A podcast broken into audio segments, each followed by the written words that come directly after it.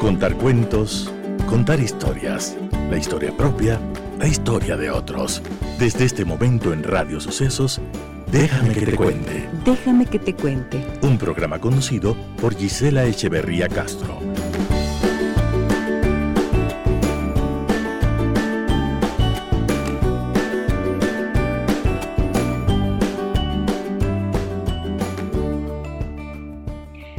Amigas y amigos de Radio Sucesos, muy buenos días. Bienvenidas y bienvenidos a nuestro programa. Para mí es un gusto nuevamente encontrarme con ustedes a través de la frecuencia 101.7 FM y quiero saludar también a todas las personas que nos acompañan cada día a través de la página web, a través de internet en www.radiosucesos.fm. Nos escuchan también en distintas provincias del país. Muchísimas gracias a todos ustedes. Voy a saludar también a quienes en esta mañana participarán de nuestro programa en la transmisión que hacemos en vivo a través de la página de Facebook Giselle Echeverría Castro. Allí ustedes pueden seguirme y saber cada vez que nosotros publicamos contenido que consideramos de valor para ustedes. Así que muchísimas gracias por estar con nosotros. Bienvenidas y bienvenidos. Esta mañana, como les había yo anunciado el día de ayer, eh, tenemos una invitada muy especial. Se trata de María Rosa Tapia. Ella es presidenta y socia de Seminarium, una empresa regional de capacitación para ejecutivos, y además es representante en Quito de la Organización de Promoción de la Economía Violeta. Economía violeta, tengo muchas inquietudes en relación a esto, sobre todo porque dentro de la trayectoria de nuestra invitada, María Rosa, ella trabaja a favor del empoderamiento de las mujeres que mm, considera que tiene un efecto multiplicador dentro de su desarrollo y crecimiento económico para alcanzar sustentabilidad. Así que le doy la más cordial bienvenida a nuestro programa en esta mañana, María Rosa. Buenos días, María Rosa, bienvenida. Un gusto para mí conocerte y tenerte en el programa. ¿Cómo estás? Muchísimas gracias, Gisela. Eh, un gusto saludar con tu audiencia, deseándoles un lindo día de jornada. Eh, y bueno, en, realidad pues es un honor para mí poder comentarte de qué se trata la economía violenta, que en realidad es un modelo de vanguardia que además de impulsar la transformación cultural, busca impulsar el talento femenino para la transformación del empleo, eh, junto a empleos verdes, a la economía circular, a la gig economy, a la economía digital, que permite ubicarnos en sectores eh, donde estamos subrepresentadas. Tú sabes que la igualdad de género es vital para el desarrollo sostenible y una economía eh, circular. Entonces, la circularidad tiene mucho más éxito cuando participan más mujeres, ya que sus comportamientos cultivan una cultura sostenible en muchos niveles de la sociedad. Entonces, eh, yo quiero darte una información de datos que me parece muy importante. Primero que en Ecuador, la población económicamente activa son tres de mujeres, son 3.36 millones de mujeres y el 20% se encuentran actualmente en el subempleo y solamente el 27% tienen un contrato de empleo adecuado. El 7.5% está en el desempleo eh, de cada 10 contratos formales. Las cifras de MEMBU eh, del año pasado, de junio, hoy deben estar actualizadas a septiembre, indicaban que las mujeres el 6.7% eh, para las mujeres y el 4% para hombres indica que en el país hay 225 mil mujeres que están desempleadas. Y para ingresos, eh, los, eh, para el 2021, los ingresos laborales por sexo son 300 dólares por mujeres, perdón, 300 por hombre y 258 por mujeres. Esas son cifras alarmantes porque la brecha salarial de género está en el 13.9%. Si bien es cierto, ha disminuido un poquito, un poquito, pero sigue siendo una cifra alarmante. Bien, quiero que nos expliques cómo es que ocurre esta brecha económica. Históricamente sabemos que existen diferencias profundas y notables que han causado mucho dolor eh, a las mujeres. ¿Y por qué se sigue manteniendo esta brecha económica a pesar de los esfuerzos que las mujeres hemos desarrollado a lo largo del tiempo en formación, en educación, en profesionalización, en capacitación permanentemente. Se ve que las, por ejemplo, en muchas profesiones a nivel universitario están llenas de mujeres y que siguen trabajando y que muchas veces se ha visto que son incluso mejores estudiantes que los hombres. ¿Qué hace, de acuerdo a lo que tú, a tu conocimiento, qué hace que esta brecha económica y social se siga manteniendo de esta forma? Bueno, vamos al principio del origen de la civilización, nace con un patriarcado. Las mujeres, desde antes hasta, hasta el día de hoy, somos las encargadas de las tareas de los cuidados de niños, somos encargadas y hay más mujeres que son educadoras, más mujeres que intervienen en servicios eh, de ayuda de limpieza, en servicios de mantenimiento o servicios domésticos, muchas mujeres que son psicólogas y muchas mujeres que trabajan en el sector turístico en el mundo. Esas son las profesiones y son las carreras y oficios que más ocupan las mujeres. Y me olvidé de una muy importante que es la salud, en donde muchas mujeres están en la primera línea de frente de la salud en la parte de la enfermería y de los cuidados igual, tanto de los neonatos así como de enfermos. Entonces, a lo largo del tiempo, este tipo de, profesiones y este tipo de cuidados a los que eh, hemos estado eh, y hemos aceptado las mujeres, eh, creo yo que siempre fue con mucho gusto, y no poder establecer ese equilibrio del trabajo y de familia ha hecho que lamentablemente estos temas de cuidado en casa no estén bien distribuidos con padres o en el caso de mujeres que cuidan adultos mayores, pues con algún otro miembro de la familia. Entonces, ese tipo de trabajos, Gisela, no son remunerados, son trabajos que lo hacemos por responsabilidad de que las mujeres tenemos hijos o tenemos padres adultos mayores y terminan bajo cuidado de nosotras. Esa es una de las razones. La segunda, yo creo que tenemos una sobre representación de mujeres en estos sectores productivos que te comenté, que en estos sectores, digamos, en la economía que te comenté, que son la salud, la educación, eh, el turismo y por supuesto la psicología. Y lamentablemente, el momento que vino algo como la pandemia, como el COVID, donde ya estamos dos años, los sectores más afectados económicamente y las pérdidas de empleo más fuertes que han habido, así como el fallecimiento de mujeres, ha sido en esas líneas que te acabo de comentar. Esos son los datos de la CEPAL. Entonces, eh, esa es una segunda razón por la cual eh, creo yo que el tema de la brecha salarial va a seguir aumentando, porque al día de hoy no tenemos este tema de esta corresponsabilidad de actividades en casa repartida de una manera adecuada con personas que estén en casa eh, eh, conviviendo con nosotros, puede ser la pareja, puede ser, no sé, una hermana, un padre, un hijo, lo que sea, dependiendo de y por supuesto, porque mucho más mujeres están eh, con profesiones y con este tipo de preparación. Y hoy por hoy tú conoces perfectamente lo que hablamos al inicio en este párrafo corto que te comenté. Las profesiones del futuro, los empleos del futuro, están encaminados hacia la economía digital, que permite la reactivación Mm, de acuerdo a datos del BID, me parece que estaba entre 12, y 12 billones de empleos que pueden crearse en Latinoamérica si es que las mujeres entran en el mundo digital. La gig economy. Tenemos eh, el tema que tiene que ver con eh, esta, esta parte de esta transformación de este talento femenino que es necesario para poder transformar el empleo de las mujeres y poder nosotras estar en estos espacios en donde no estamos subrepresentadas, en donde hace falta mujeres.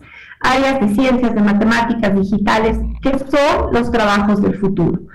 Entonces, eso siento yo que son los factores que hacen que el momento de poner una remuneración para un sueldo, para un trabajo, pues lamentablemente esta brecha salarial de género tiene esos desniveles, no solamente en el Ecuador, pero en el país es bastante alarmante porque no vamos a demorarnos mucho más tiempo en poder equiparar esa brecha. Debo decirles a todos ustedes, amigos y amigas que nos escuchan, que nuestra invitada de esta mañana, María Rosa Tapia, además de ser presidenta y socia de Seminarium, es madre, empresaria, vinculada a Seminarium desde el año 2002 y desde el 2018 es la presidenta ejecutiva. ¿Cómo eh, ves tú dentro de todo lo que significa el trabajo y el desarrollo de las mujeres, lo que se llama el techo de cristal. Tú has logrado romper el techo de cristal. Eres presidenta ejecutiva de esta, de esta compañía tan importante en nuestro país. Y bueno, voy a ir comentando a lo largo de la entrevista varias otras actividades que María Rosa ha desarrollado, pero me parece fundamental ver esto, el famoso techo de cristal. Em, explica, por favor, para nuestra audiencia qué es y cómo estás mirando esto en los últimos tiempos y para las nuevas generaciones de mujeres. Em, personalmente creo que es importante lo que te dije al principio, lograr el equilibrio en casa.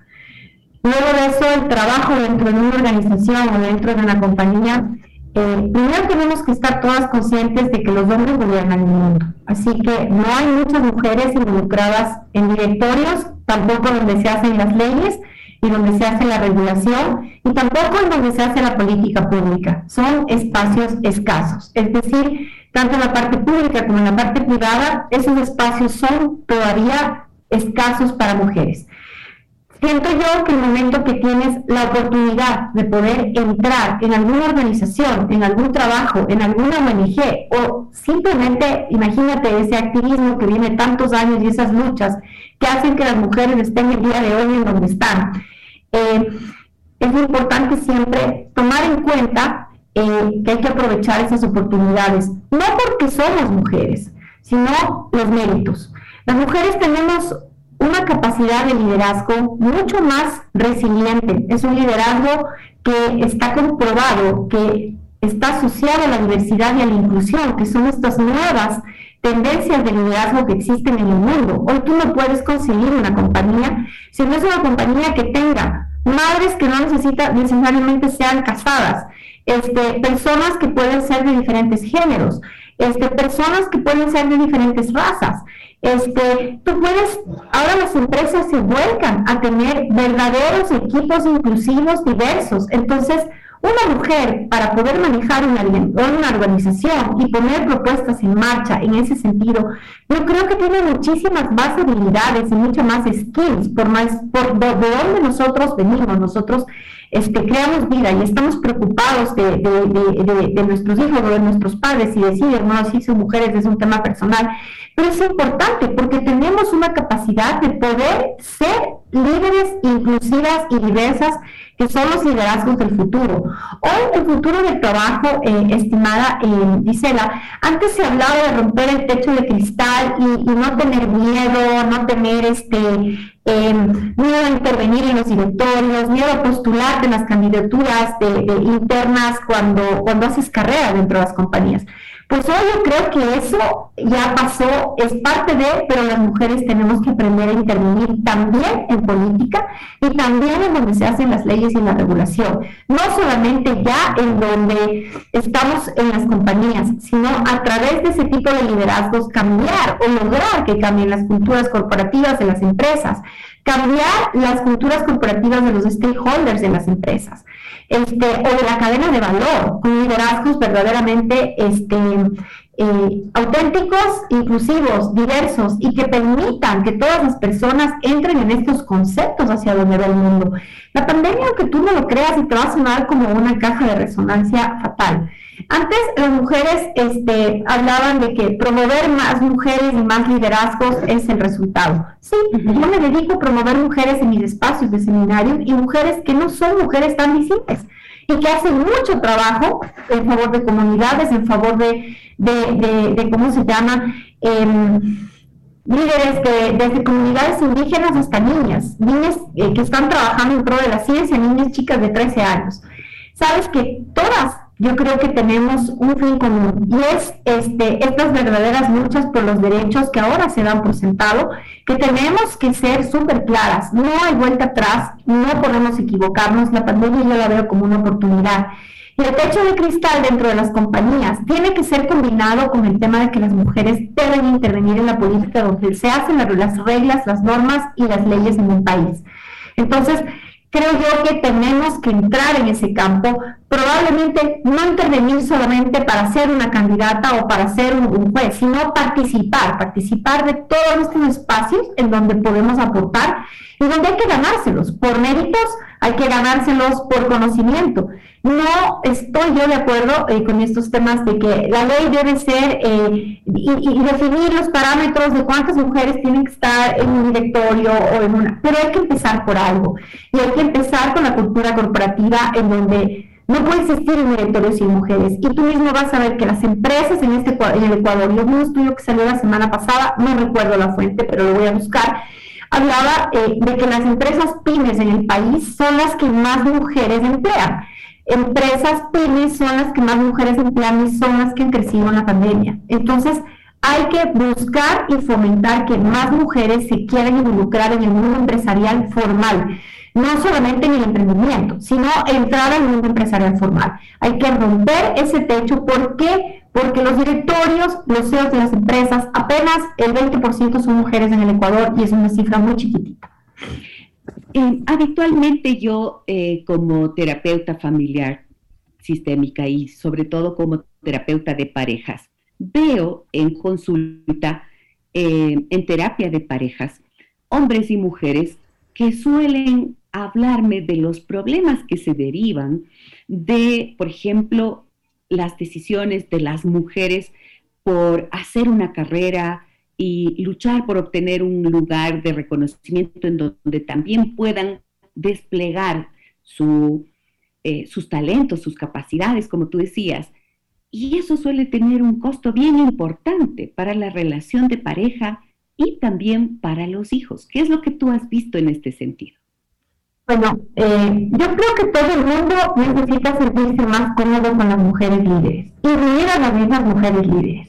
Tenemos que aprender a reconocer eh, que cuando un hombre tiene éxito es muy querido, pero cuando una mujer lo da bien, te cuento que agrada menos a la gente. Así que eh, eso es muy normal. y, no, creo que eso debe llamar la atención. sí es cierto que nosotros debemos pedir a las parejas eh, que hagan al menos la mitad del trabajo de la crianza de los niños. Eh, no es, así como consensuamos en, nuestros trabajos, en nuestra vida personal con nuestros hijos, o sin los hijos, o con los padres, o con las familias, o donde sea, hay que lograr ese mismo, ese mismo consenso. Porque las mujeres tenemos que dejar de ser esas guardianas maternas y debemos insistir en que las parejas deben involucrarse más en la tarea de crianza. ¿Por qué? Porque hoy los niños asocian mucho el tema del esquema papá o mamá, eh, tienen que tener esas figuras claras. Eso no quiere decir que las, parejas tengan que estar juntas o tengan que estar casadas, pero sí combinar ese tema y dejar nosotras como mujeres que los hombres intervengan en esas tareas sin criticar tenemos que ser un poco más, este, intentar controlar lo que están haciendo las parejas que hacen estos trabajos. Tenemos que ser un poco más, em, eh, un poco más tolerantes hasta un principio, porque no es fácil de la noche a la mañana entrar en una negociación y decir, ok, de ahora en adelante tú, pero se tiene que hablar y aceptar y pedir que se acepte lo que te acabo de decir. O sea, que ellos se sientan más cómodos con nosotras si somos mujeres líderes. Cuando tú tienes este, este tema de que hay un mito que dice que las mujeres tenemos el mito de querer hacerlo todo. Ajá. Eh, y yo, creo que es una gran realidad. Supera el mito, yo pienso, que es una gran realidad. Pero Puede ser que nosotros queramos ser titanes corporativos eh, mientras de alguna manera queremos, queremos criar a nuestros hijos perfectamente al mismo tiempo en casa.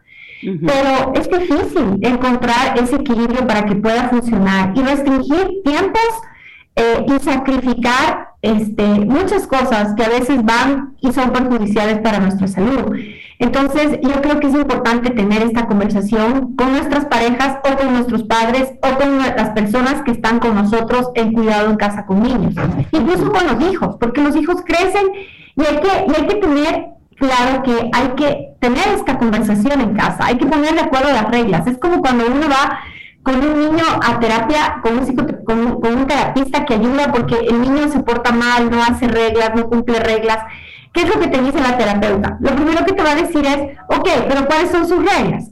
Y ustedes les dice, ah, es que a mí me gusta que mi hijo se acueste a las nueve, no, que a mí me gusta a las siete, no, es que a mí me gusta que coma eh, esto, no. Entonces, si no hay estos acuerdos en un papelito eh, sobre cómo van a ponerse de acuerdo para crianza. Y eso mismo existe para los esquemas profesionales de ambas personas o de los padres del niño. O, de, o, si vives con adultos mayores o estás a cargo de adultos mayores, quizás no existe esa conversación o con hermanos, etcétera, es complicado. Porque em, yo creo que eh, eh, yo creo que sí es importante que sepan que un mayor número de mujeres en puestos de liderazgo va a contribuir a mejorar el estatus de las mujeres y las oportunidades de todas. El efecto es inmediato. Pero eh, hay que ser súper convincentes y súper claras con lo que queremos en el momento de sentarnos a negociar en casa. Igual pasa en, en las empresas, sentarnos a negociar nuestra condición de madres, en el caso de las que somos madres, o nuestra condición personal, en caso de que tengamos no sé, desde mascotas hasta hobbies, a, cosas que, queremos que se nos respete. Entonces, es, es importante eso, ¿no? Sabes que a mí a veces me asusta un poco la palabra empoderamiento, porque, sí, ¿sabes por qué te digo? Porque em, ha habido, creo que, un gran trabajo en términos de divulgación del concepto y de hablar de esta necesidad de que las mujeres dentro de, una, de un sistema que ha sido históricamente patriarcal y que en los escenarios públicos y mm, en los puestos de poder siempre han estado los hombres. Y como tú estás diciendo con tanta claridad y, y muy bien, necesitamos ya pensar que el techo de cristal, que era ese límite al que las mujeres podían llegar, tiene que ser derribado. Las mujeres tienen que tomar eh, dentro de su propio ser la conciencia de que tienen la posibilidad de hacerlo y de lograr tener más protagonismo.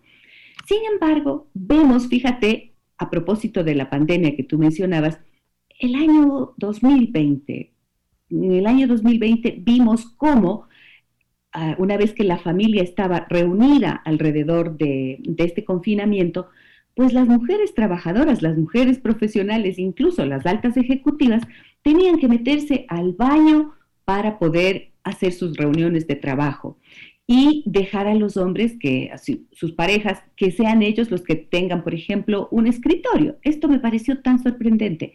Y luego, justo a nivel de espacio doméstico, eran las mujeres las que como de por sí había que em, ya está como escrito que a ella le correspondía lidiar con toda la adaptación de los niños a través de la eh, escuela online y ellas buscar el arreglo, la limpieza, la acomodación de la casa y todas esas tareas domésticas.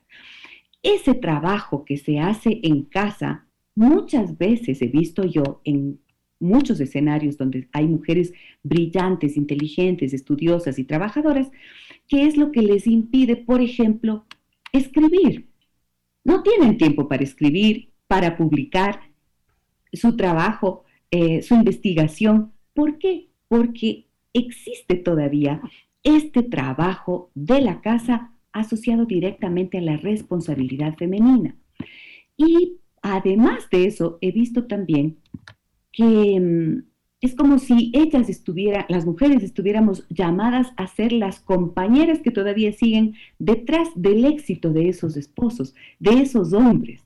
Entonces, creo que todavía nos falta tanto. Y te decía que me asusta la palabra empoderamiento porque muchas veces no se ve que en donde tiene que estar reflejado el empoderamiento es en esa capacidad de creer en uno mismo y no de tachar, liquidar, exterminar de la vida al varón y verlo como el gran culpable, sino al contrario, invitarlo a que participe de esta equidad y de esta relación en la que se reparten em, armoniosamente las responsabilidades. ¿Qué piensas de esto que te digo?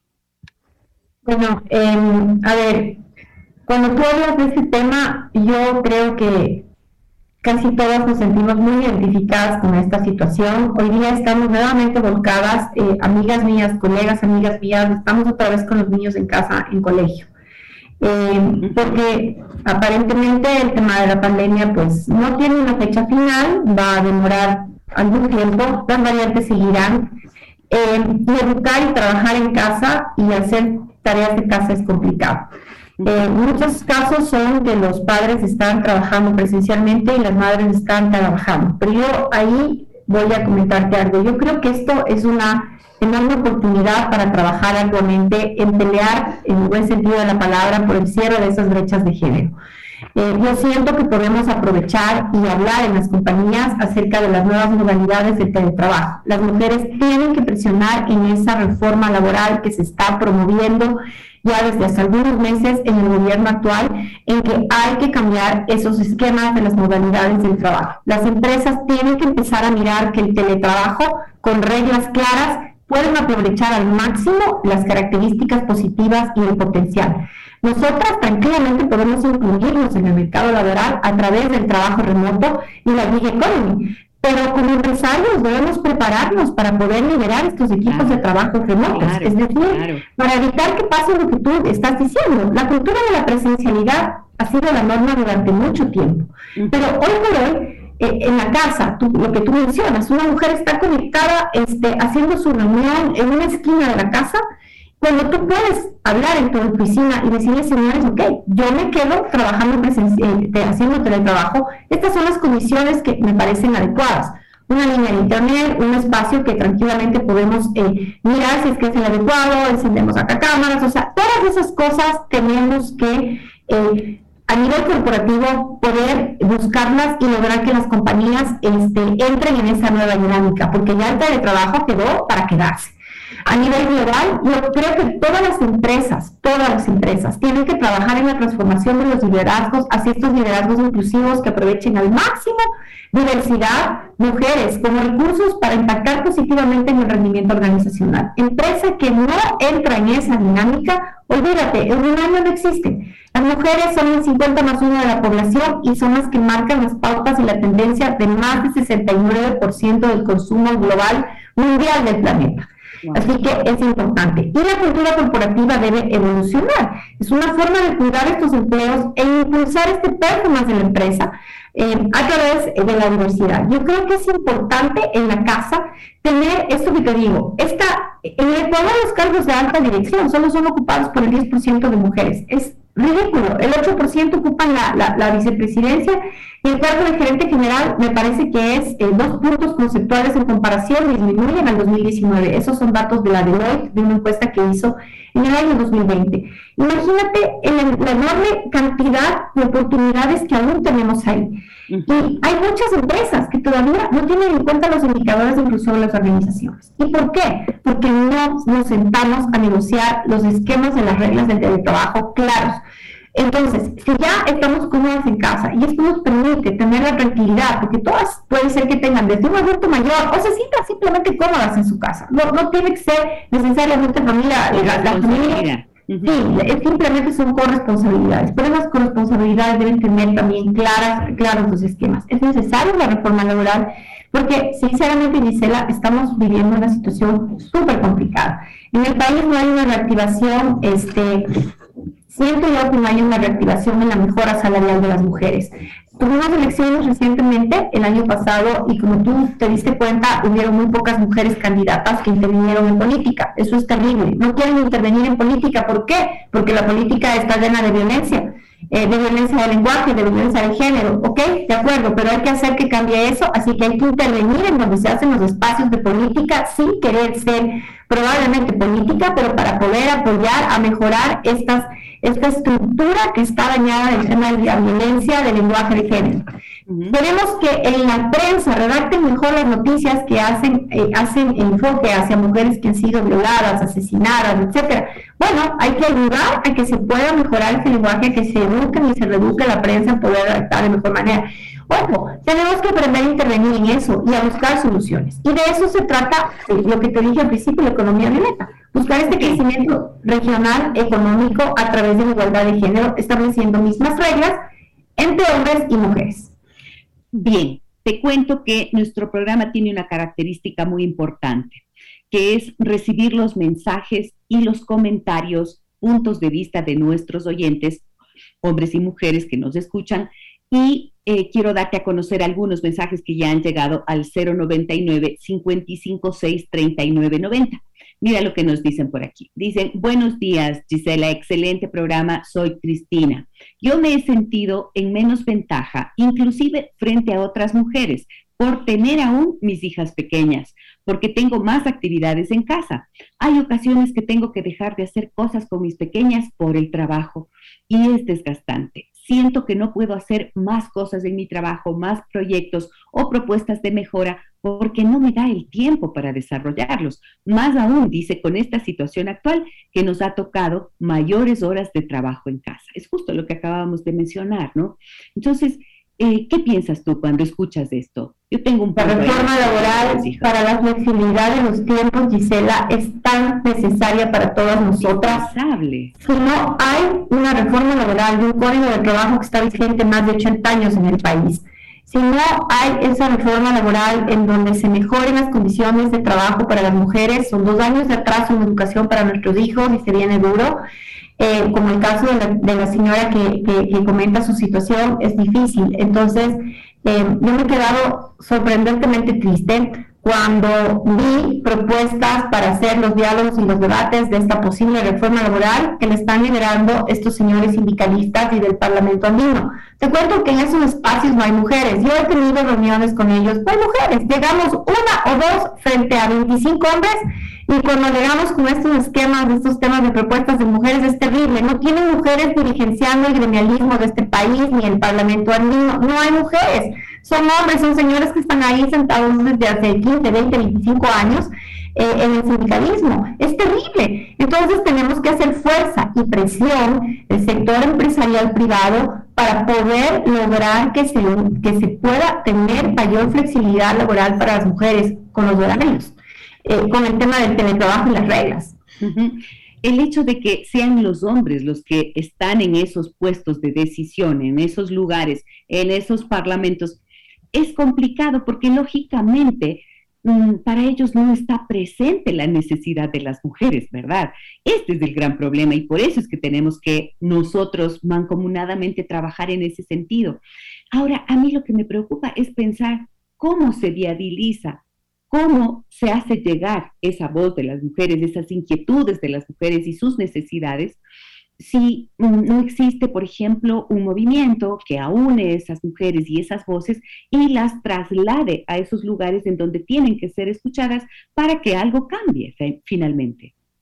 Bueno, eh, primero quisiera eh, contarte que es importante reconocer toda la lucha activista que se ha hecho de las mujeres aquí y afuera. En Ecuador hay un activismo eh, de mujeres importante eh, y, creo que ha sido relevante justamente porque balancea esto que te estoy comentando. En estos espacios de, discusión que empezaron a darse en septiembre-octubre del año pasado, promovidos por el Ministerio del Trabajo por un lado, por otro lado fue a través de un gremio que me parece que fue la Cámara de Comercio de Quito. Y en la Asamblea Nacional invitaron a esos debates, nosotros como Organización de Promoción de la Economía Violeta estuvimos invitados a esos debates, pero el rato que nos sentábamos, claro, nos dábamos cuenta que del otro lado había toda esta estructura que tiene que ver con el sindicalismo en el Ecuador, donde no hay mujeres. Entonces, eh, el Pacto por la Economía Social, por ejemplo, que lo está liderando el, el Colegio de Economistas, es un espacio importante en donde se está debatiendo estas oportunidades y estos cambios que tienen que estar en este nuevo código eh, laboral o esta propuesta. Y ahí estamos interviniendo mujeres, eh, con dos colegas estamos participando en un, diálogo la próxima semana que ellos recogen todos estas, estos temas este, para poder hacer una presentación formal al ministro de Trabajo. Los espacios de debate que han habido en la Asamblea eh, en estos últimos dos meses, ha habido un par de cambios que se... se los presidió, me parece que fue la Mesa de Desarrollo Económico, que la lidera el asambleísta Daniel Novoa y la señora Vilma Andrade, me parece que fue. Entonces hicieron unos pequeños cambios para poder este, entrar a debatir estos temas. Pero siguen siendo espacios que son muy escasos. Y los comunicadores, los este, empresarios, los señores líneas geniales y sobre todo, este, sin duda, las señoras que están en esta, lucha de, feminismo, activismo, no pueden quedar. ¿Por qué? Porque ahora la situación se nos puso peor. Estamos nuevamente en la casa con los niños sin saber cuándo van a ir al colegio y con el riesgo de que ahora se contagien, mm, una posibilidad muchísimo más alta que antes. Los colegios han cerrado, eh, y estamos en exámenes trimestrales.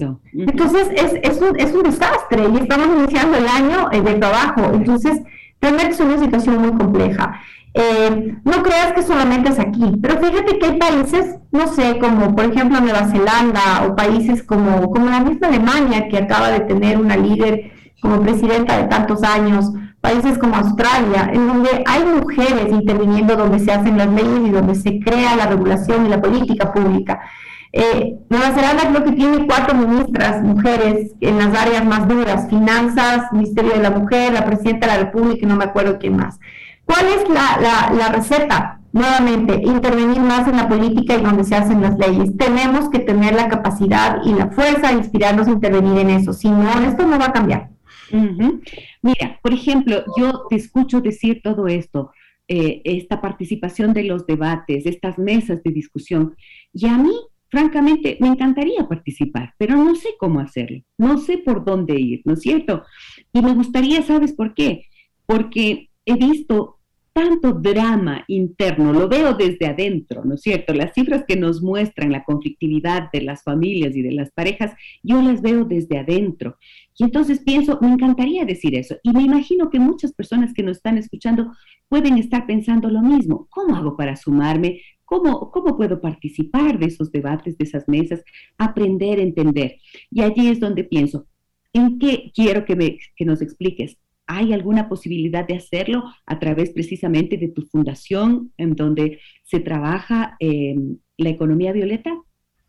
Sí, mira, em, te comento, este tipo de espacios que no son creados por nosotros, nosotros somos un, observatorio, esa es la razón de ser, elaboramos data, monitoreamos data, hacemos encuestas, este, hemos hecho ya eh, algunas encuestas grandes para el Ecuador, porque sin evidencia de la data nosotros creemos que no hay solución.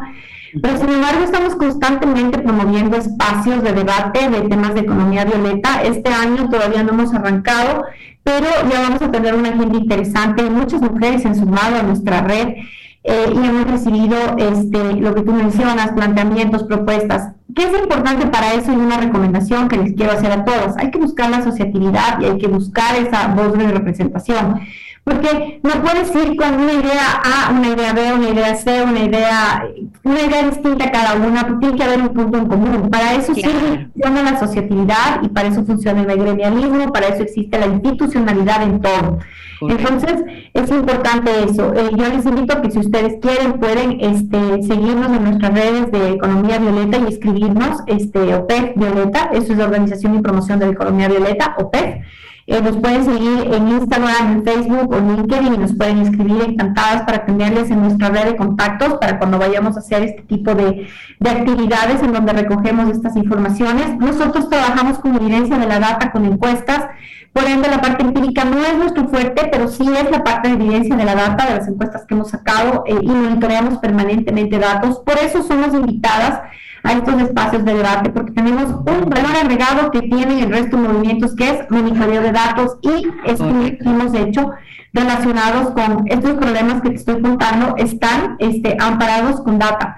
Este, y aparte de eso, eh, creo que también es importante lo siguiente, en tu espacio, sea el barrio, sea la empresa donde estás, o sea el, el, colegio en donde tú estás, este, se puede lograr este tipo de diálogos y este tipo de este tipo de este tipo de espacios para poder manifestar eh, estas cosas que nos hacen falta. Lo que hay que hacer es reunir a las personas, es lo más básico, y, presentar lo que te dije antes, hasta un papel de acuerdos y todos ponernos de acuerdo, porque si la una tiene, perdón, cada uno va y con un género tiene un problema distinto, somos mucho más, más amplias.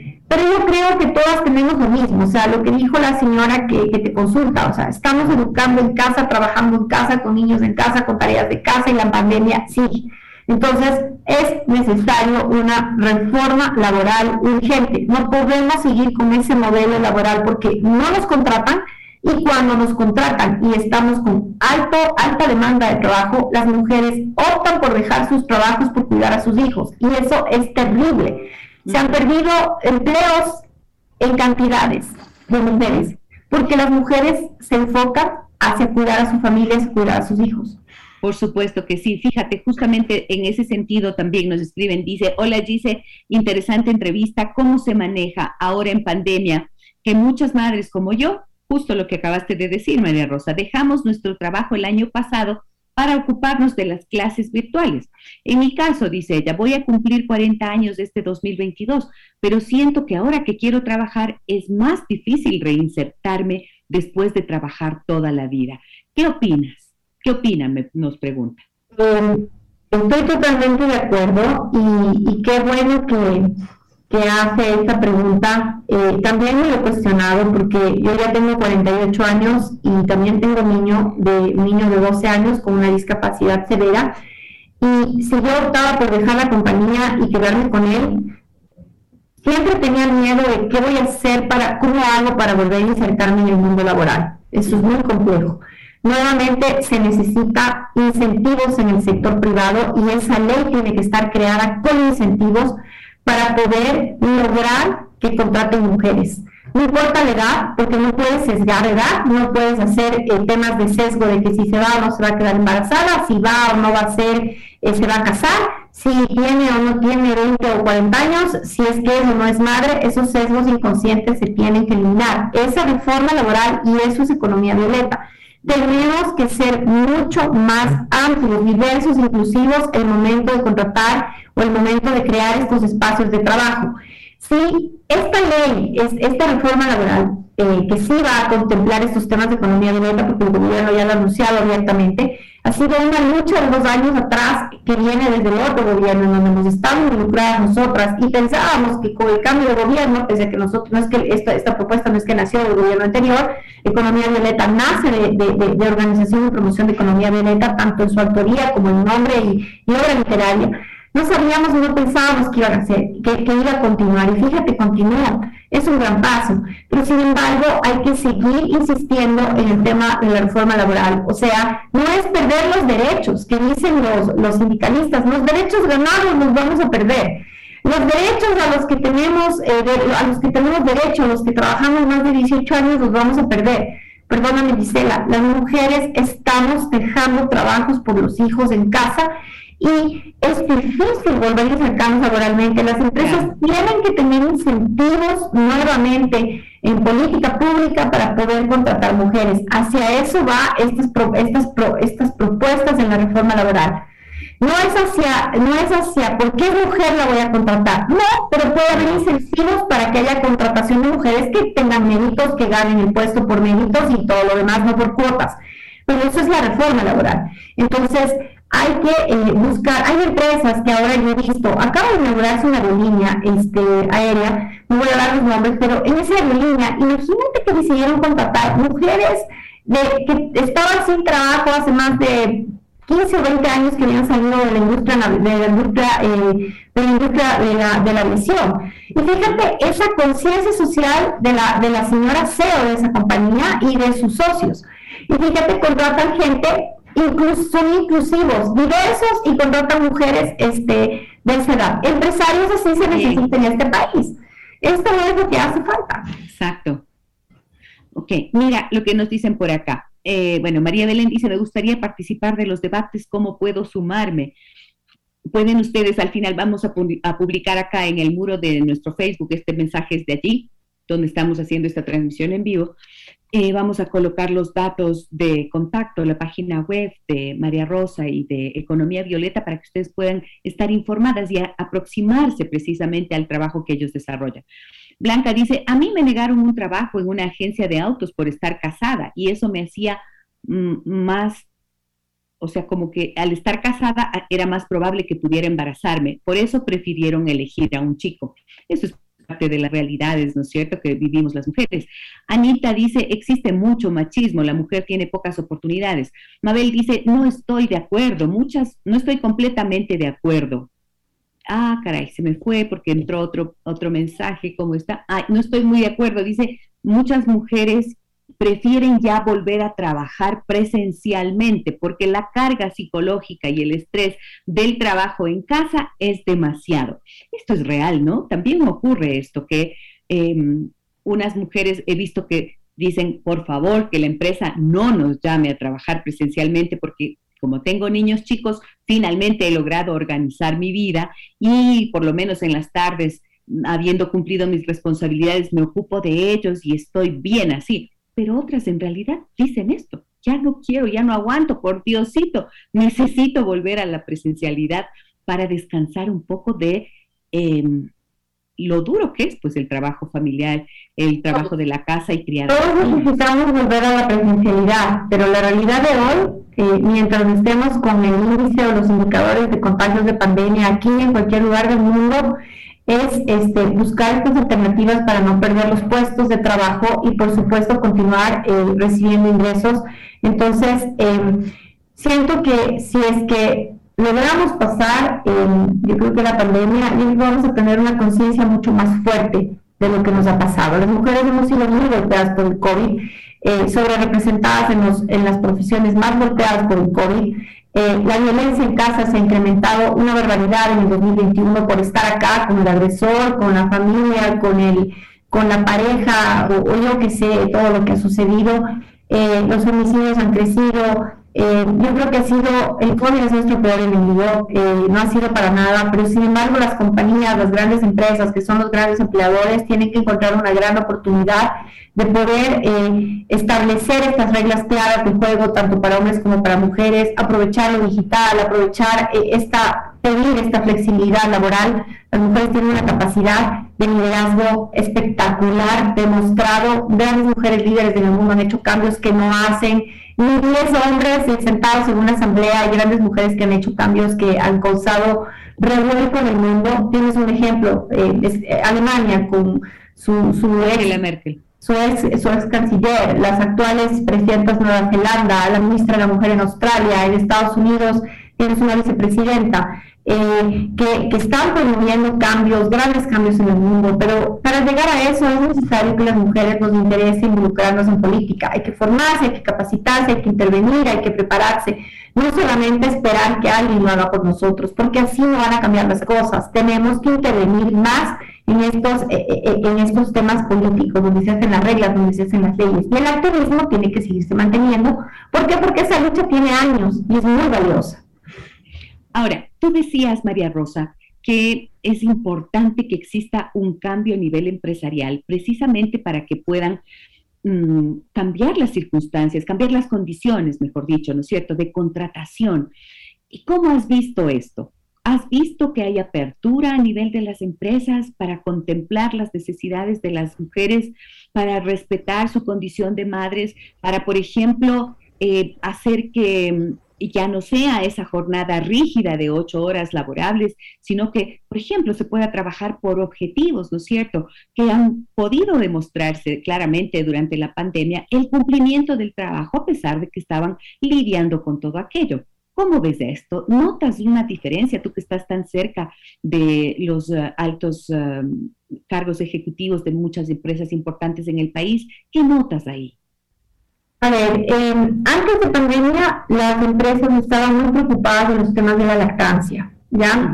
Eh, pero no todas las mujeres son madres y todas las mujeres quieren tener hijos, así que eso ayuda, pero es suma, a eso voy, suma, pero no es suficiente. Eh, creo yo que eh, el cuidado del empleo femenino también se puede dar a través del desarrollo dentro de las compañías de toda la cadena de valor de la empresa. Es decir, lograr que todas las cadenas, toda la cadena de valor, todos los stakeholders de la empresa sean inclusivos de género. ¿A qué me refiero con eso? A que tengan más conciencia eh, acerca de disminuir, eh, mejorar, yo qué sé, que, que, que, la mejora de la seguridad alimentaria y nutricional para todos va a través de una mujer que sea dignamente pagada. Así que los indicadores que tienes en los ODS automáticamente van a bajar si una mujer está con un empleo digno y está trabajando, vas a ver que bajan los indicadores de, seguridad alimentaria y nutrición para los niños. El tema de la pobreza se mitiga cuando una mujer que es cabeza de familia con tres hijos, con cuatro hijos o con sus, o sus parientes o lo que sea, familia que cuide, si es que tiene un empleo digno. La justicia social, es, es importantísimo tener esa eficiencia en justicia social en esta cadena de valor y en el crecimiento económico.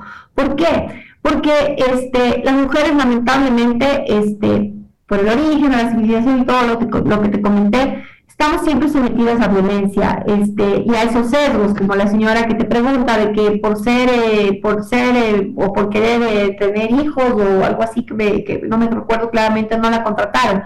Pues esos sesgos tienen que ser eliminados, y no solamente la compañía, sino en toda su cadena de valor.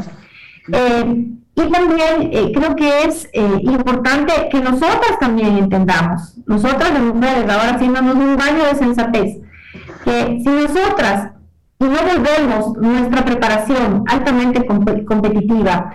Y no hacemos realidad el tener la, la, capacidad de poder insertarnos en estas oportunidades que tienen los empleos del futuro, si no nos educamos, no nos capacitamos y no nos familiarizamos con el mundo digital, no para teletrabajar, sino con toda esta nueva eh, ola que tiene que ver con la gig economy, con la economía digital, no vamos a poder encontrar trabajo. Así que de lado y lado y nosotros tenemos que ser más preparadas. Señora, si usted tiene hijos o hijas, eh, o tiene sobrinos, sobrinas o lo que sea, que usted ve que tiene destrezas de ser gamer, de ser youtuber, de, de tener destrezas de manejo de programación, impúlselo, apóyelo y ayúdenlo. ¿Por qué? Porque esos son los trabajos del futuro. Del futuro, claro. Porque nosotros, los que nosotros no tuvimos oportunidad, dice la, muchos empleos van a desaparecer en cinco años en el, mundo. Y estos empleos son los que van a sustituir a los empleos que van a desaparecer. Un robot va a operar a la gente. la inteligencia artificial va a hacer todos los esquemas de salud en el mundo en operaciones complejas. Fíjate todo lo que se viene.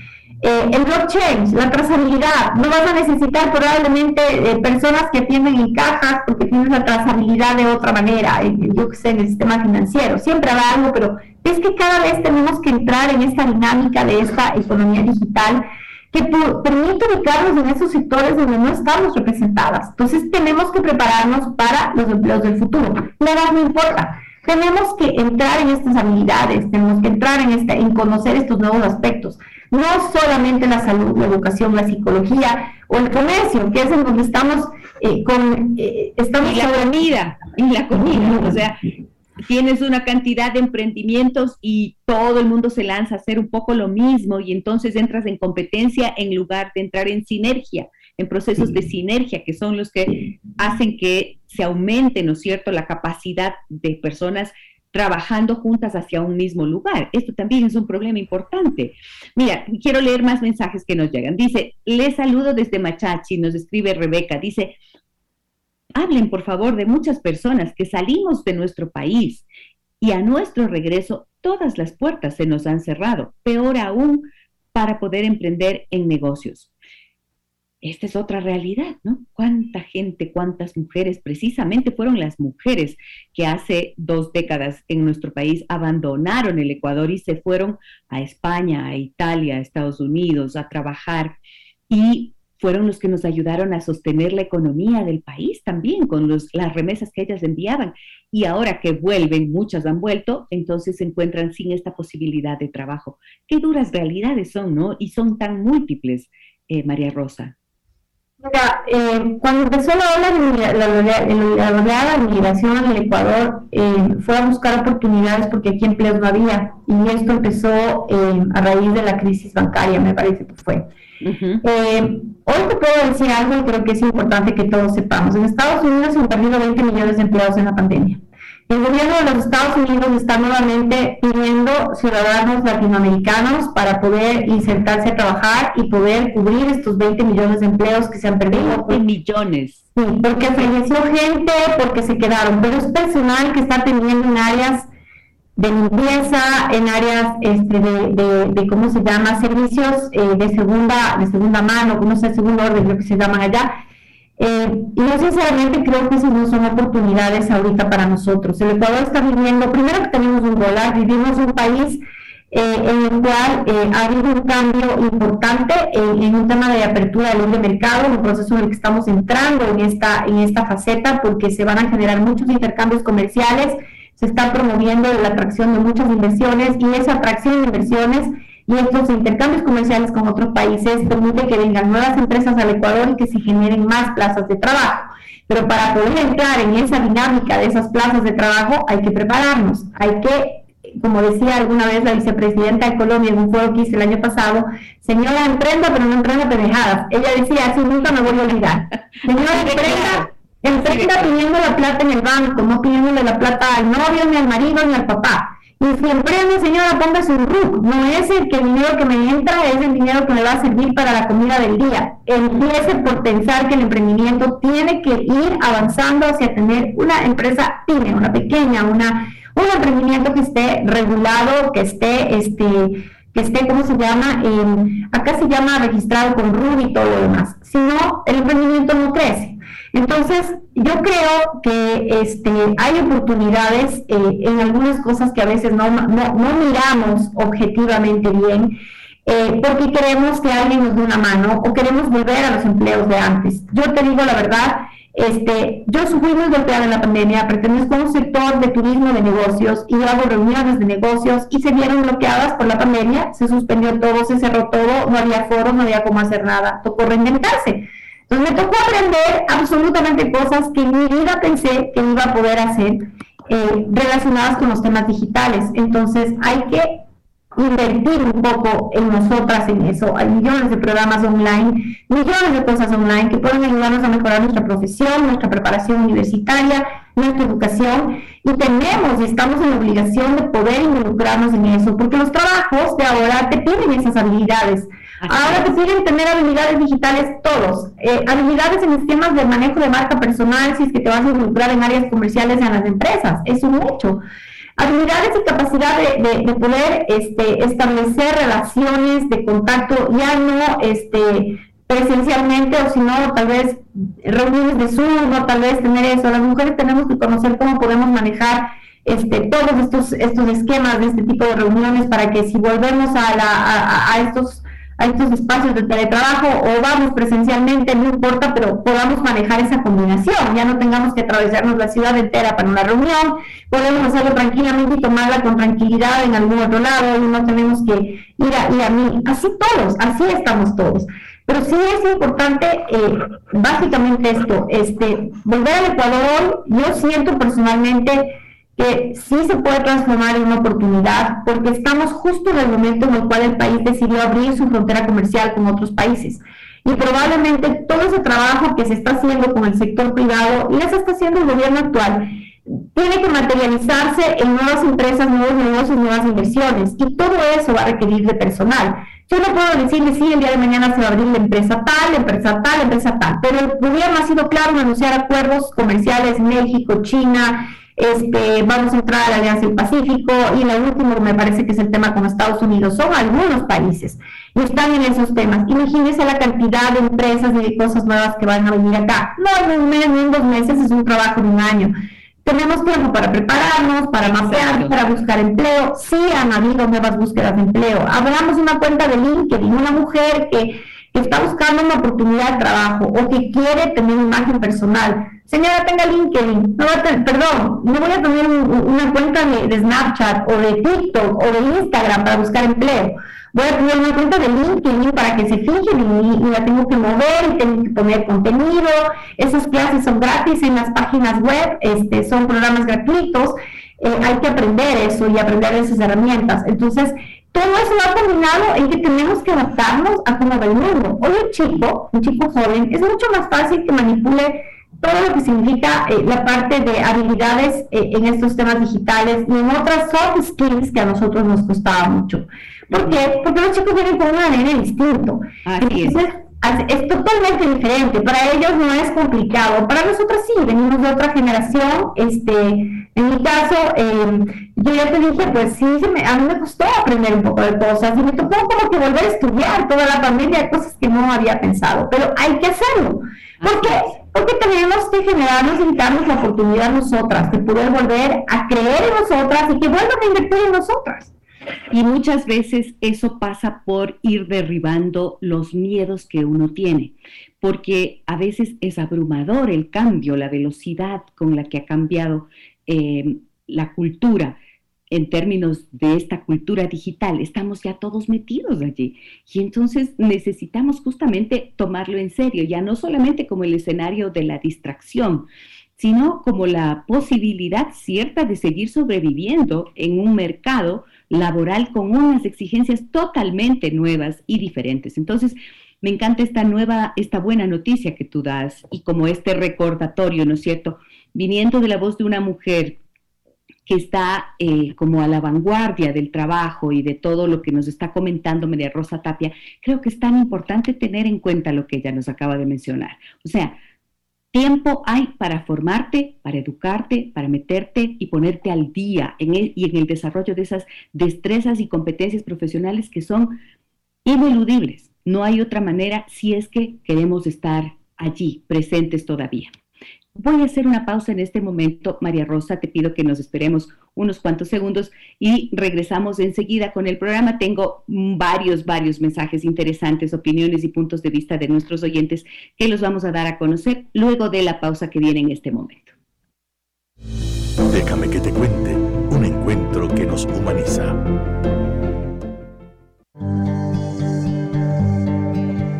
El programa llega con el auspicio de la Universidad Técnica Particular de Loja, la UTPL, quiere seguir formándote profesionalmente para potenciar tus habilidades, competencias y destrezas profesionales, puedes estudiar en línea la maestría en comunicación, investigación y cultura digital en la UTPL y de esta forma ampliar tu perfil profesional. Esta maestría cuenta con el 100% de docentes y tutores de investigación con título de doctorado, PhD, y el primer lugar en publicaciones en comunicación entre las universidades del Ecuador. Además, tienes la posibilidad de ingresar al programa interuniversitario de doctorado y comunicación de las universidades andaluzas de España. Conoce más e inscríbete en utpl.edu.es slash maestrías slash comunicación digital. Maestrías UTPL, bienvenido al nuevo tú. Y retomamos nuestra conversación con María Rosa Tapia. Ella es presidente, presidenta perdón, y socia de Seminarium, esta empresa regional de capacitación para ejecutivos y representante en Quito de la organización y promoción de la economía violeta. Ahora, voy a irme por este lado. Quiero que me digas, María Rosa, mm, ¿cómo así se denomina violeta? Porque también hablaste a, la economía, ¿no es cierto? Y no es nuevo esto de ponerle colores a las economías. Hablaste también de una economía verde. Explícanos, por favor. A nivel mundial surgió una tendencia para poder facilitar la aplicación de políticas públicas eh, hace más o menos unos dos, tres años atrás, casi cuatro. Eh, y para poder hacer la adecuada implementación y identificación de estas políticas públicas, se les puso colores a la economía. Entonces creo que todos estamos familiarizados con economía naranja, eh, que era el famoso movimiento naranja, que era creo que la bandera de uno de los eh, candidatos presidenciales, me parece que fue de México, eh, que es el actual presidente, entiendo.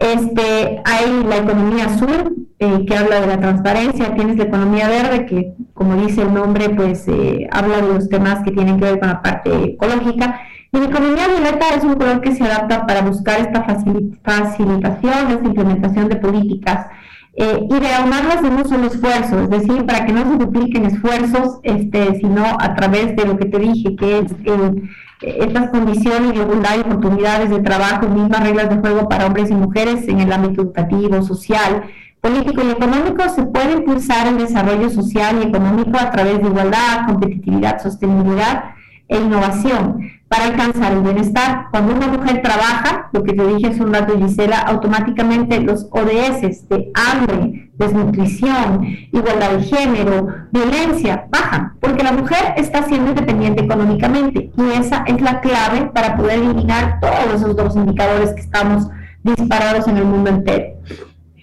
¿Cómo te surgió a ti la idea de traer a nuestro país esta representación de la economía violeta? Te cuento que las autoras de la economía violeta son ecuatorianas y son mis partnerships, este, son dos chicas ecuatorianas eh, que empezaron a trabajar en armar esta obra literaria de lo que tenía que ser la economía violeta.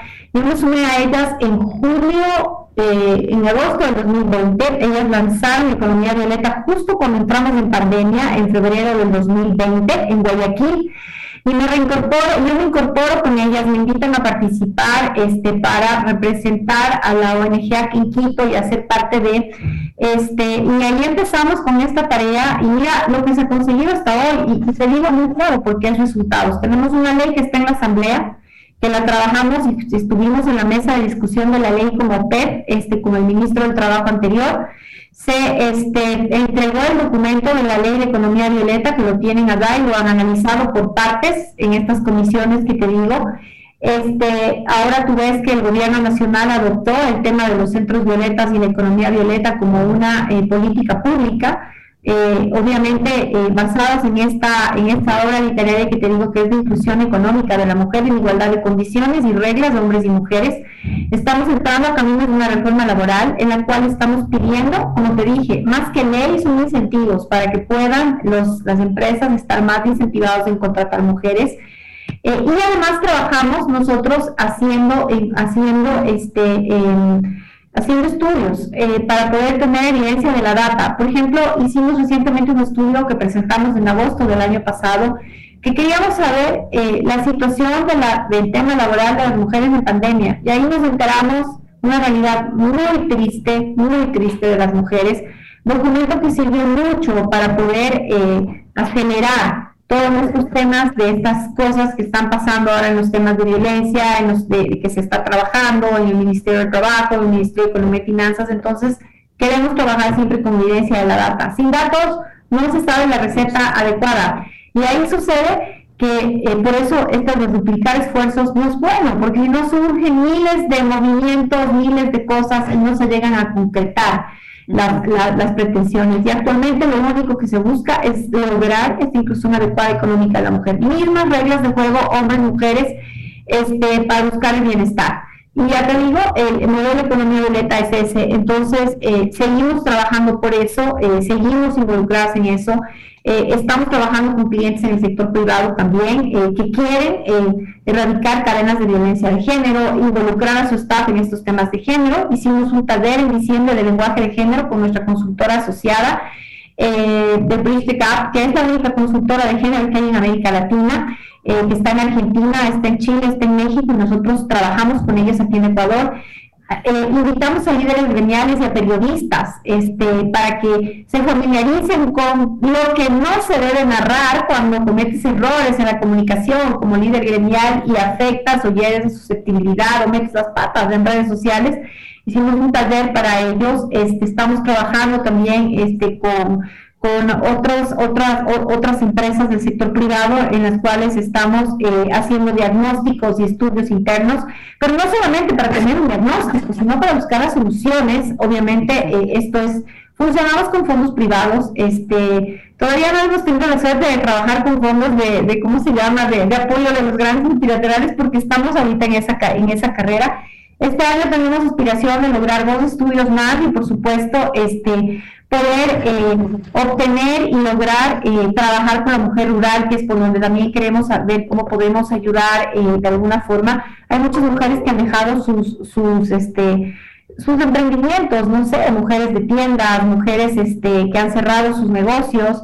y probablemente algo se pueda hacer ahí. No es que nosotros les vamos a devolver el empleo, les vamos a devolver el negocio, no. Vamos a alinear el ecosistema para que puedan retomar estos espacios que los dejaron, eh, estos emprendimientos por, eh, por la violencia, por la, perdón, por la pandemia o porque eh, la, escasez, la, la, disminución en la contracción del consumo, pues provocó el cierre de este tipo de cosas. En eso se está trabajando. yo pienso que escucharte esta convicción con la que tú hablas, esta seguridad y este conocimiento profundo en base a esa investigación que desarrollas y que desarrolla todo tu equipo y las personas que están trabajando en economía violeta son realmente inspiradoras. A mí me parece que, eh, y esta era una de las razones por las que quería tenerte aquí en el programa, es porque sé que tantas mujeres nos escuchan, hombres también que nos escuchan, y que em, podemos a través del conocimiento de trabajo como el que tú estás desarrollando con Economía Violeta, se pueden también abrir a la comprensión de lo que está ocurriendo, de las necesidades que existen y también, eh, como digo, dar algo de inspiración, porque a veces estamos como así sumidos en el silencio, en el abandono, se piensa que solo uno está pasándolo muy mal. Muchas mujeres me suelen decir eso, y en realidad el saber que hay una realidad, en, verdad, saber que existe una realidad complicada, nos puede hacer ponernos a lamentarnos por la realidad complicada o ponernos em, actuar sobre ella, ¿no es cierto? Y ser propositivos, empezando por uno mismo, que creo que esto es lo más importante. Voy con mensajes, tengo un montón, espérame un segundo porque no quiero que se queden allí sin leer. Dice, ayer vi la película The Lost Doctor, me impactó, me cuestiono, ¿estamos atrapadas en la maternidad? Esto te voy a pedir que comentemos luego. Otro punto importante, dice que siempre me cuestiono, es si por nuestra condición hormonal no alcanzamos a escalar Veo mujeres que sí lo logran y es maravilloso, pero siempre escucho que es muy difícil trabajar con mujeres. ¿Es así? Ahí tengo yo un punto también. He visto, he visto ciertamente que no suele ser tan fácil trabajar con mujeres y a veces he visto que liderazgos femeninos pueden entrar en competencia en lugar de hacer esa suma que tú decías, María Rosa, y con la que tendríamos que ciertamente caminar, ¿no es cierto? Pero de allí a que no, le, no, atribuyamos nada de nosotros como mujeres a la condición hormonal. O sea, me parece que esto yo lo suelo notar en los hombres y realmente me irrita, me enoja cuando les escucho decir, ah, es que como está hormonal, entonces por eso ahora eh, está enojada. Y a veces es porque había infidelidad y le atribuyen a lo hormonal. Entonces me parece que es, está fuera de lugar. Y peor si somos mujeres, atribuirle nuestros estados de ánimo a lo hormonal sin negarlo, pero no nuestros fracasos o nuestros aciertos. No creo que pueden estar condicionadas por eso. Eso es una creencia. ¿Qué piensas de esto tú, María Rosa? A ver, em, mira, eh, conozco una historia que creo que es de dominio público. Eh, el CEO de Facebook, Zuckerberg, su segunda mujer a bordo es una mujer muy poderosa y es una mujer polémica y poderosa. Em, y es una mujer que escribe libros, ella eh, se llama, em, me parece que es de apellido Sandberg, si mal no recuerdo. Ella es la CTO de Facebook a nivel mundial, es la que tuvo todos estos problemas por los cuales tuvieron que pagar esas multas por haber eh, eh, obtenido información o data de la gente de las cuentas de Facebook el año pasado en pandemia y se pagaron todo esto. Pero ella es una mujer, este, brillante y obviamente pues esto tenía que ver con políticas de compliance. Eh, ella escribió un libro eh, y es la parte y la parte más polémica que tiene su libro, ya eh, que yo lo leí. Es una historia muy real y, habla básicamente de de todas estas críticas que ella sufría de otras feministas, ¿ya? Y decía que las mujeres necesitan avanzar, porque no tienen la confianza en sí mismas y el impulso que tienen los hombres, nosotras reducimos nuestras propias expectativas de lo que podemos lograr. Y entonces hay una parte en ese libro que hablaba de la motivación, que es lo que tú me decías hace un rato, personal, que es complejo, ¿no? Y que está moldeado por nuestra voluntad interna, interna. no creo que sea normal, ¿no? Y también está fuertemente influenciado por la crianza que nosotros recibimos. Eh, el grupo de padres que nos rodea a medida que crecemos, las oportunidades educativas que obtenemos y las conexiones que hacemos deben ayudar a sumar las expectativas y los prejuicios de quienes nos están rodeando. Entonces, yo te dije hace un, rato que cuando una mujer es, un hombre es exitoso muy querido y tú como una mujer es exitosa le agrada menos a la gente. Pues mujeres hay que aprender a ser más sororas con las mujeres. Hay que aprender a tener más sororidad y a reconocer y a aceptar que hay mujeres líderes que hacen mejor las cosas, que les ha tenido éxito porque son muy pocas. Eh, ella en un libro que tiene, que escribió, eh, que no recuerdo el nombre, estaba buscando aquí entre unos apuntes que tengo, ella hablaba de que eh, él le dijo a ella, porque tienes permanentemente el deseo de agradar a todos y de complacer a todos, porque así no vas a cambiar el giro de la compañía. Todo el mundo tiene que sentirse más este, cómodo con tu liderazgo, porque tú vas a lograr grandes cambios. Facebook es una empresa que ya, ya, no tiene donde más crecer. Es una locura lo que han crecido y lo que han vendido a pesar de las pérdidas. Su segundo a bordo, que no es el CEO fundador, es una mujer. una mujer que es madre, una mujer que es divorciada, una mujer que afrontó maternidad de tres hijos, madre divorciada, problemas de, de, de estos temas de empatía con otros líderes que no querían que ella sea la líder de la empresa. Y fíjate ahora que ha pasado tanto tiempo, la señora ya tiene sus años, yo creo que ya debe tener unos 55 años, 54 años, pero ella logró saltar todo eso creyendo en ella y creyendo en sus convicciones. No, no en involucrarse en discusiones que no tienen sentido en el ámbito laboral. En el ámbito laboral no te puedes poner a discutir de temas hormonales, por favor, es ridículo. Ni tampoco en el ámbito de la casa, discutir con tu pareja por temas eh, que no vienen al caso, porque son de lado y lado. Yo creo que tenemos que aprender, educarnos, informarnos y tener discusiones que valgan la pena y mejorar nuestro nivel de debate, de discusión, de acuerdos, de consensos en casa, en, el colegio de nuestros hijos, en los espacios de trabajo porque de eso se trata. No digo que no seamos sentimentales, no, lo que digo es que hay que mejorar un poco más de pragmatismo el foco al que queremos llegar, qué queremos pedir, qué queremos obtener, qué es lo que estamos, ¿para qué voy a sentarme hoy como el dueño de la empresa? ¿Qué le voy a pedir? Hacer esta hojita de consenso, esto es lo que quiero, esto es lo que busco. ¿Qué ideas claras? Y vamos a terminar, con mejores resultados y mayor objetividad, ¿no? Muy bien, voy con mensajes que me dicen por acá. Hola, dicen, buenos días, muy buen programa, estoy escuchando el programa, felicitaciones. ¿Qué pasa con los padres que decidimos quedarnos con nuestros hijos y cuidar de ellos en pandemia? Los derechos y obligaciones son para todos y los problemas igual.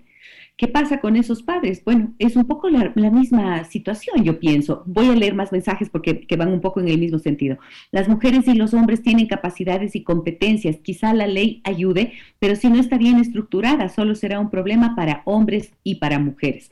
La generación de empleo en mi vida, nos dice otra persona, ha sido un puntal. Llevo 36 años en la industria turística, hotelería y restaurantes, proyectos inmobiliarios y en cada caso la satisfacción ha sido la creación de equipos, de gente humana, educada, capacitada y por último, profesionales.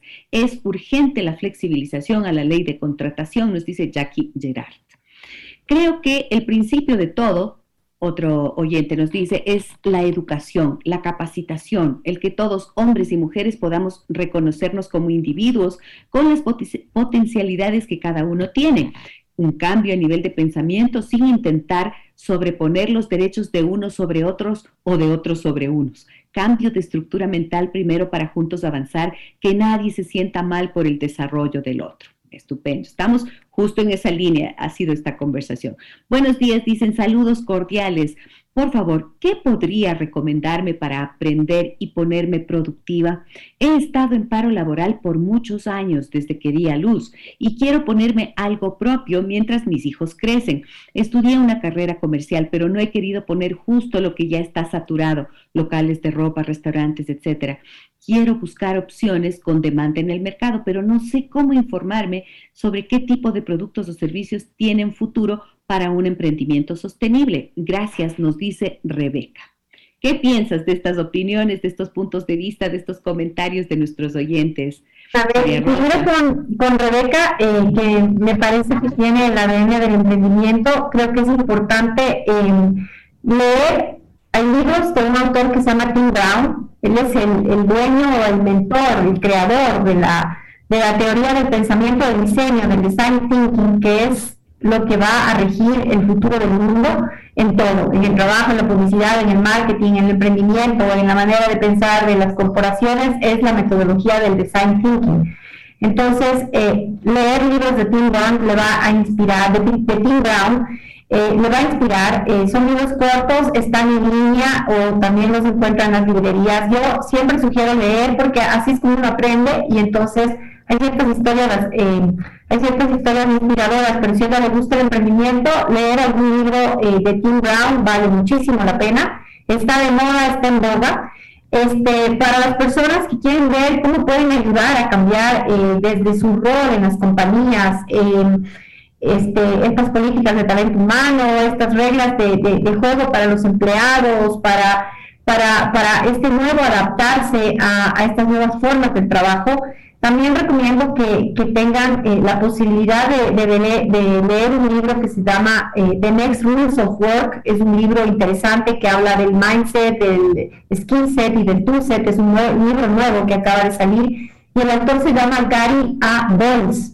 Yo te los voy a mandar en el WhatsApp para que los puedas poner. Estupendo. Eh, y ese libro en inglés se llama The Next Rules of War eh, y eh, tal vez lo encuentras en línea, pero ahí está toda esta nueva cultura corporativa, esto está de moda, hacia dónde van estas tendencias, qué debes mejorar, qué es lo que se debe promover, estos liderazgos inclusivos, equipos diversos, etcétera, etcétera.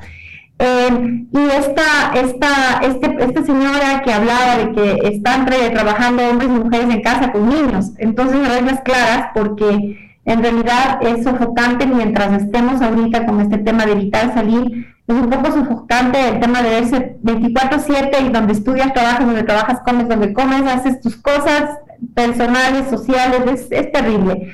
Eh, creo que eso también mejora con balancear un poco la vida, hacer un poco de deporte. No es necesario ir al gimnasio para hacer ejercicio, que están ahora cerrados o restringidos a foros, pero tener actividades lúdicas y actividades de esparcimiento en familia también es importante, porque hay que balancearlo. Eh, y, y, por supuesto, ahí sí les voy a dar un consejo que me dio a mí el neurólogo pediatra de mi hijo y les voy a transmitir tal cual. Yo eh, tengo un niño que me, demanda mucho porque tiene una condición compleja eh, de una discapacidad severa eh, con un montón de variantes, dentro de una desde el autismo, que es la, menos complicada. Y él demanda muchísimo. Y el médico, cuando estuvimos en una evaluación reciente con mi esposo, y veía que yo estaba a cargo de educación, y yo estaba haciendo los deberes con él, y yo soy la que juego con él, la que me divierto con él, y mami, mami, mami, todo el día. Este, le dijo a mi esposo, papá del niño, Usted a la señora le tiene que dar un día a la semana, un día a la semana, que haga lo que quiera, que se dedique a hacer lo que ella quiera. Y le dijo, no tiene que ser el sábado y el domingo, que es lo que por lo general los padres hacen. Yo me encargo de mi hijo el sábado el domingo, tú de lunes a viernes. Me dijo, no, el fin de semana es familiar, de a viernes, un día a la semana. Usted deje que la mamá del niño haga lo que quiera porque por salud mental tienen que tener un consenso en ese sentido, porque es demasiado demandante y desgastante lo que ahorita tenemos. Si no le decía el doctor, perdón, yo nunca hubiera tenido esa conversación con él. O sea, y le dijo el neurólogo, que es el médico respetado de la familia que lleva y trata y lleva la condición del hijo. Cuando yo hacía el camino de vuelta a casa y hablábamos del tema, la siguiente semana, yo tenía en ese momento gente que me viene a ayudar, no sé, a, hacerme el el pelo, gente que me viene a ayudar a veces a arreglarme las uñas, yo todo lo hago a domicilio por la pandemia y antes también porque no me daba tiempo. Y me decía, pero no quieres irte a la peluquería, pero no tienes ganas de irte, estaba ya con un poquito más bajo de indicadores de la pandemia.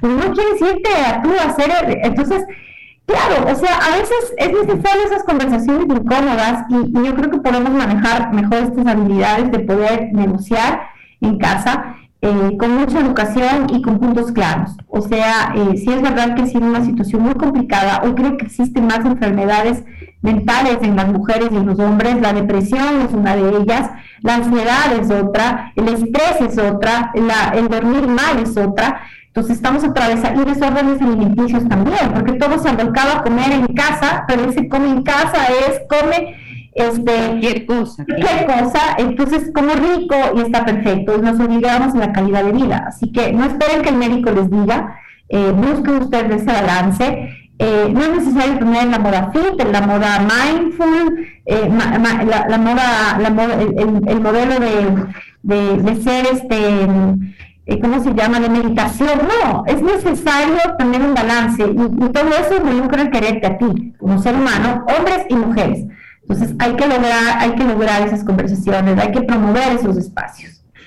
Me dice por aquí eh, María Belén, dice, en mi caso, ante la falta de trabajo aquí en el Ecuador, logré insertarme a plataformas suramericanas como freelancer, pero el sistema financiero limita el acceso del pago de honorarios, pues Ecuador se quedó atrás con los fintech. Eh, sin embargo, lo que nos dice María Belén es, en definitiva, que está trabajando precisamente en esta cultura digital ha logrado trabajar de manera freelance, habrá encontrado alguna manera, alguna fórmula, ¿no es cierto?, para poder cobrar sus, eh, sus honorarios.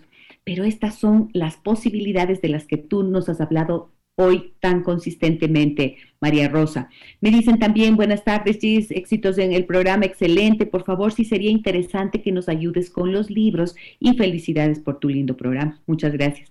Los libros, esos libros que nos has recomendado, María Rosa, me encanta que las personas que nos escuchan tengan ese interés. Coincido completamente y hace unos pocos días eh, en el programa yo decía, miren, mujeres, es importante que si tienen un hogar, tienen una familia, tienen unos hijos, sepan que eso es parte de su vida, pero que paralelamente hay que tener un proyecto de vida. Y ese proyecto de vida tiene que estar asociado a tus talentos, a tus capacidades, a tu capacidad profesional, en donde tienes obligatoriamente que estudiar y estar en constante capacitación. Porque a veces, mira, la vida uno no sabe qué le depara y a veces se te acaba el matrimonio, los hijos crecen y se van y tú te encuentras sola en ese sentido. Pero si tienes un proyecto en tus manos eh, en el cual estás invirtiendo tu energía, tu capacidad y tu creatividad, ese proyecto es el que te va a sostener siempre. Y estoy convencida de que es así y tenemos que seguir instando a las mujeres que nos escuchan, a todas las que podemos llegar, por supuesto, a través de este espacio, a que hagan eso, a que vuelvan sus ojos hacia sí mismos. Lo que nos ha dicho hoy María Rosa creo que es una lección, además, de vida importantísima. Has hablado de, desde tu perspectiva personal, desde tu perspectiva familiar también, con un hijo que te demanda muchísimo, pero estás allí luchando, creciendo y ayudando a otras mujeres también a que crezcan y que logren conquistar aquello que les es propio su capacidad productiva. María Rosa, ha sido eh, fascinante para mí poder conocerte, conocer tu trabajo, escucharte y sé que para las personas que hoy nos han escuchado, tu palabra tiene un sentido y ha ofrecido la posibilidad de renovar la esperanza también, la confianza en lo que podemos lograr. Te agradezco mucho por haber estado en nuestro programa. Muchas gracias, Gisela. Eh, invitar a tu audiencia a que no no tengamos miedo de decir lo que nos pasa. No somos perfectas y los seres humanos somos así.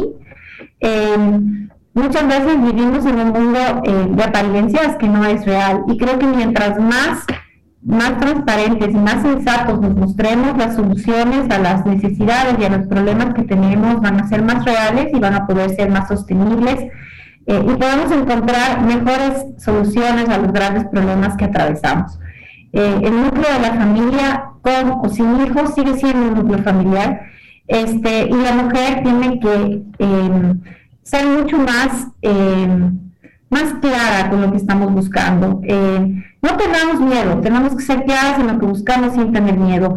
Y como recomendaciones generales, si me permites aprovechar dos minutos, te voy a decir que hay que seguir atrás de esta ley de igualdad de derechos y oportunidades en la reforma laboral hay que pedir que se recolecte con mayor periodicidad en la encuesta nacional el uso del tiempo del trabajo, si es que estamos teletrabajando.